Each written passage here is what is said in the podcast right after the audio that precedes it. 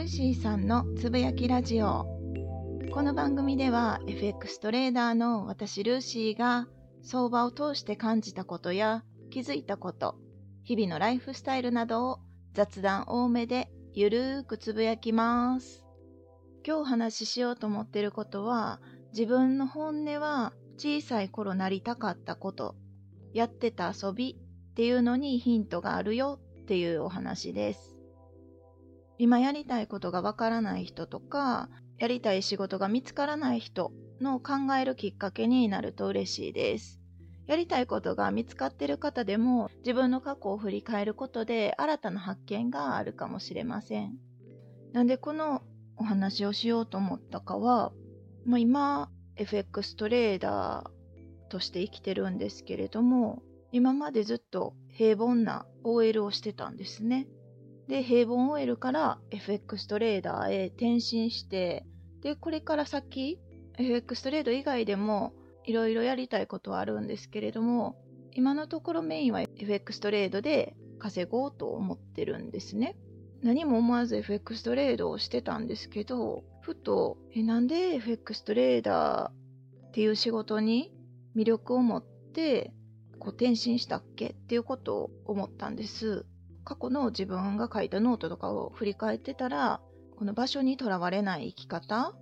インターネット環境があれば、FX トレードってどこでもできるので、スマホ一つでも今はトレードできちゃうんですよね。なので、こう旅行とかも好きやし、場所にとらわれないこうライフスタイルができるように FX トレードを選んだんですけれども、でもそもそも FX トレーダーをしようと思ってって意外と続いてるなっていうのが私の本音なんですね。まあ、正直ちょっとびっくりしてるところがあって FX トレードってトレードしてる方はわかると思うんですが結構絶望を味わう瞬間とかも多くって他の企業とかで勤めてる経験とは全く違う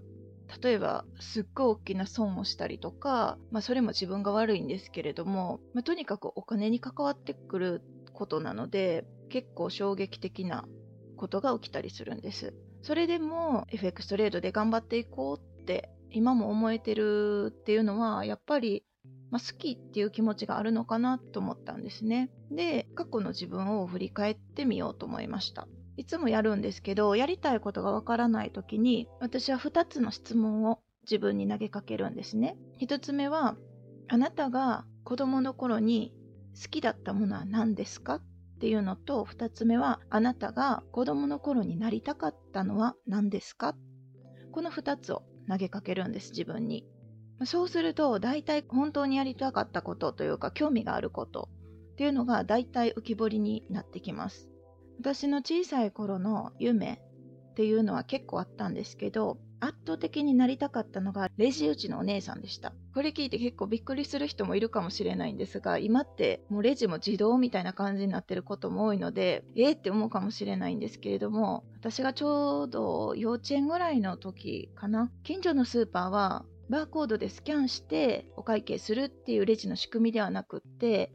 レジに担当の店員さんがいて、もうすごいスピードで、もうカチャカチャカチャカチャって打っていくんですね。それがめちゃくちゃかっこよかったんですよ。チャリーンって合計を出して、で、お金をシャーってこうめくって、お会計していくんですよね。それがとにかくかっこいいなって思いました。だから、レジ打ちのお姉さんになりたいって憧れたんですよね。で、次に事務員さんになりたかったです。事務員さんって言っても、会社とかを見に行ったことがあるわけではないので、まあ、記憶が定かじゃないからわからないですけど、多分、お店とかに行って、親が領収書とかを切ってもらってるのとかを見て、その領収書を書くっていうのがなんか素敵やなって思ったんですね。当時の領収書って複写式だったんですよ。1枚目がオリジナルで2枚目が複写シートになって、で3枚目がもらえる領収書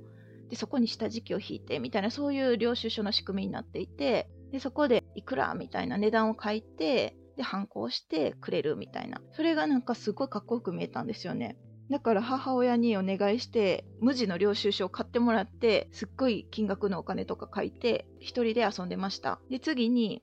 お花屋さんにもなりたかったし、動物病院の看護婦さんとか、洋服屋さん、ケーキ屋さん、こんな感じで6つぐらいやりたいことがあったんですね。今振り返ると実は全部やってきたというか、まあ、仕事ではやってないんですけれども一応全部やった経験があるかもしれないですね。レジ打ちだったらアルバイトとかアパレル店員で働いてた時でもやってましたし、まあ、事務員さんは平凡 OL だったので間違いなくやってるしお花屋さんは仕事としてはやってないですがフラワーアレンジメントを習いに行って結婚式場の高砂とかを作るお手伝いをさせてもらったりとかそういう経験もありますし動物病院の看護婦さんはやってないですが高校で進路を決める時に動物看護婦さんになるのであれば専門学校へ行くんですけれどもその専門学校の体験入学をしましたね、まあ、結局動物看護師の方向へは進むことはなくって、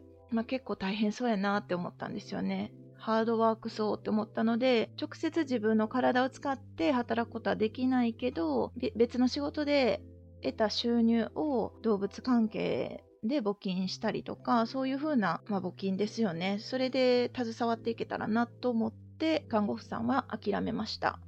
洋服屋さんはアパレルで働いたことがあるのでやったことあるしケーキ屋さんは働いたことはないですが製菓学校に行っててお勉強してました。実は教える資格も持ってるんですよね。なので、この小さい頃描いた夢っていうのはほとんど関わったことがありますね。でもその中でも圧倒的にレジ打ちになりたかったのがもう今でも記憶があるんですけど、当時クリスマスプレゼントにサンタさんにレジをお願いした記憶もありますね。バーコードスキャンのレジが登場した頃ですかね。プレゼントもこのバーコードスキャンがついてるレジスターをお願いして無事お家に届きました。でもこのレジ打ちが好きっていう自分の気持ちを深掘りしてみるとレジを打つっていうそのアクション自体もすごいかっこよかったんですけどそれよりたくさんのお金を見るっていうのがすごい興味がありましたね。普段お家で暮らしてたらそんなにたくさんのお金見る機会って多分ないと思うんですね。うちはまあなかったです。普通のサラリーマン家庭ですし。だからないものねだりなのか、あすごいたくさんあるのがなんかいいなって思ってて、そこの心をさらに深掘りしたら、やっぱお金っていうものに興味があるっていうところですかね。で、当時、幼稚園とかの時もすっごいお買い物が好きな厄介な子供でした。サンリオショップに毎日ぐらい通って欲しいものをゲットしてましたね。キティちゃんとかキキララとかケロッピとかなんかいろいろキャラクターあったんですよ。それを一つずつこう揃えていくのが最高の楽しみでしたね。なので結局お金っていうもの自体に興味があって FX トレーダーになったのかなって思いました。そういっぱいお買い物をしててお金がたくさんあったらもっとたくさんお買い物ができるんだっていう思考からさらにお金に興味を持ったのかもしれないですね。で結果今 FX トレーダーになったっていう流れですかね。自分の中の一番古い記憶から呼び覚ましていくと自己分析の密度は高くなるので皆さんもこう小さい頃自分が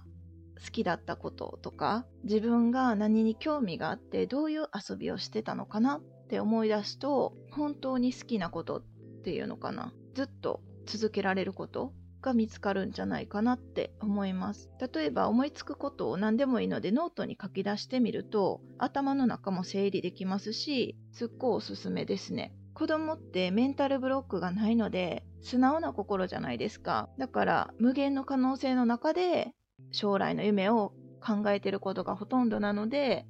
本当にこうなりたいな、ああなりたいなって自分が思っている本質の部分、本音の部分っていうのが出てくるんじゃないかなと思いますね。なので小さい頃の夢とかをこうつらつらと書き出してでそれなぜやりたかったんだろうって深掘りしていったらいいと思います。正解はないですし自由に書いてあこれかなあれかなみたいな感じで考えることで頭の整理ができますね。なんか今日もよくまとまらないお話でしたけどやっぱり私はお金っていうものがすごく好きなんだなって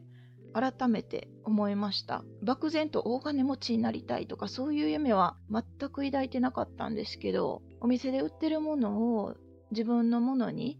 するにはお金っていうものが必要でだからお金って大事なんだなってふわっと当時の自分は思ってたのかなって思いますだから当時から当時というか高校生ぐらいですかね。動物看護婦さんにはならないけど、動物への寄付ですね、お金を寄付して、動物と携わっていけたらいいなっていう夢ができて、じゃあお金が必要だよねっていうところで、今頑張ってる感じですね。また別の機会にお話ししようと思いますが、